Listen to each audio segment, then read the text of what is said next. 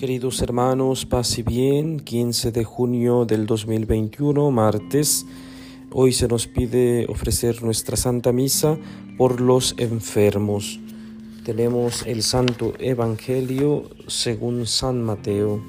Dice así, en aquel tiempo Jesús dijo a sus discípulos, ¿han oído ustedes que se dijo, ama a tu prójimo y odia a tu enemigo?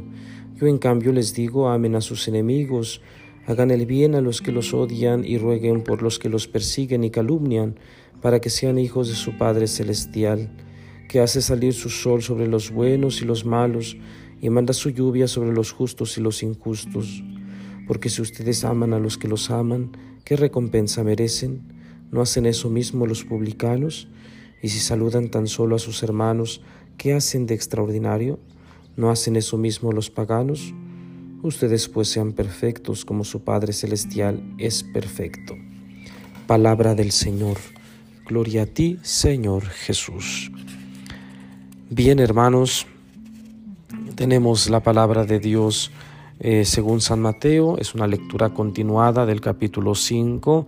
Como ven, es un capítulo muy largo y se nos ofrece pues ahora también como ayer eh, nuevas formas de vida eh, los cristianos se tienen que distinguir eh, por eh, unas características propias dadas por Jesús. Y hoy se nos habla del amor a los enemigos. Entonces, esto es una ley escrito, ¿no? Ya está escrito, ya está escrita esta ley, amarás a tu prójimo en el libro del Levítico, ¿sí? Pero hay otra parte que no está escrita, hay una norma que no está escrita y que el pueblo judío, el pueblo de Israel, lo, tenía como norma, pues incluso hasta nuestros días, odiarás a tu enemigo. Entonces, em, comportarse eh, ante el amigo y el enemigo, bueno, pues son comportamientos diferentes, ¿verdad? Esto es lógico, es obvio.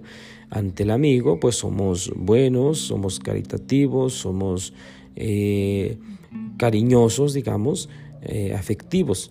Y con el enemigo, pues somos eh, distantes, nos alejamos de la persona, dejamos de hablar, porque, bueno, pues no, no, no nos gusta estar ahí conviviendo con el enemigo. Bueno, pues Jesús nos indica, pues, que esto de odiar al enemigo es incorrecto. Entonces, em, dice, ¿qué diferencia hay? ¿Qué diferencia hay entre los publicanos, es decir, entre aquellos que se han declarado pecadores, que viven así públicamente este, y que no creen en Jesucristo, en pocas palabras, ¿no? No creen en esta palabra de Dios. ¿Y qué diferencia hay entre tú y ellos? Si ellos viven así y viven en esta norma, ¿verdad?, de odiar al enemigo y amar al amigo, este, entonces, digamos, ¿qué diferencia hay entre ti y él? Eh, ¿Tú qué crees? tú que amas, tú que escuchas la palabra, tú que comulgas, tú que te confiesas, etc. Entonces, em, no hay mérito, dice Jesús, no hay mérito porque si saludas a quienes te saludan, si haces el bien a quienes te hacen el bien, bueno, pues entonces, ¿cuál es la recompensa? ¿Verdad? Este, eso mismo hacen todos, incluso los pecadores, incluso, es decir, los que están alejados de Dios, los que no viven en la presencia de Dios.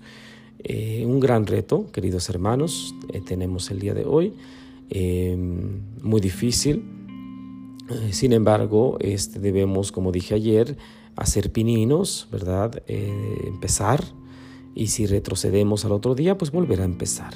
Esto es de eh, todos los días, empezar todos los días. Que el Señor nos conceda su gracia para que podamos limar asperezas, para que podamos amar a nuestros enemigos.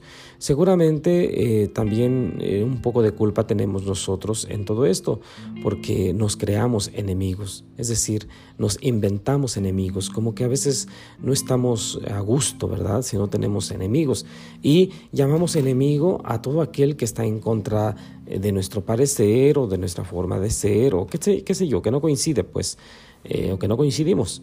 Entonces, em, no todos ellos son enemigos, simplemente pues bueno, no coincidimos y punto. eh, no tenemos que, no, no, no, tenemos por qué considerar a todos como enemigos, pues enemigo es aquel que, que se obstina a hacerte el mal, o sea, y un mal verdadero, o sea, es, entonces grande. Eh, ojalá pues que estemos libres todos de enemigos y que a quienes llamamos enemigos sean solo eh, por diferencias humanas, diferencias, este, digamos, relativamente eh, tranquilonas, ¿verdad? Bueno, pues que el Señor nos ayude a expresarnos correctamente, así como lo hacemos en el Padre Nuestro, nuestro que pedimos perdón a Dios, eh, perdónanos nuestras ofensas, como también nosotros perdonamos a los que nos ofenden.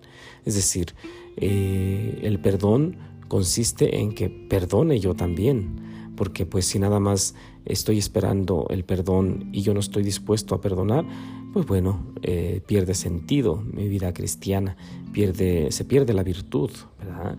Y muchas personas son así, sobre todo los esposos.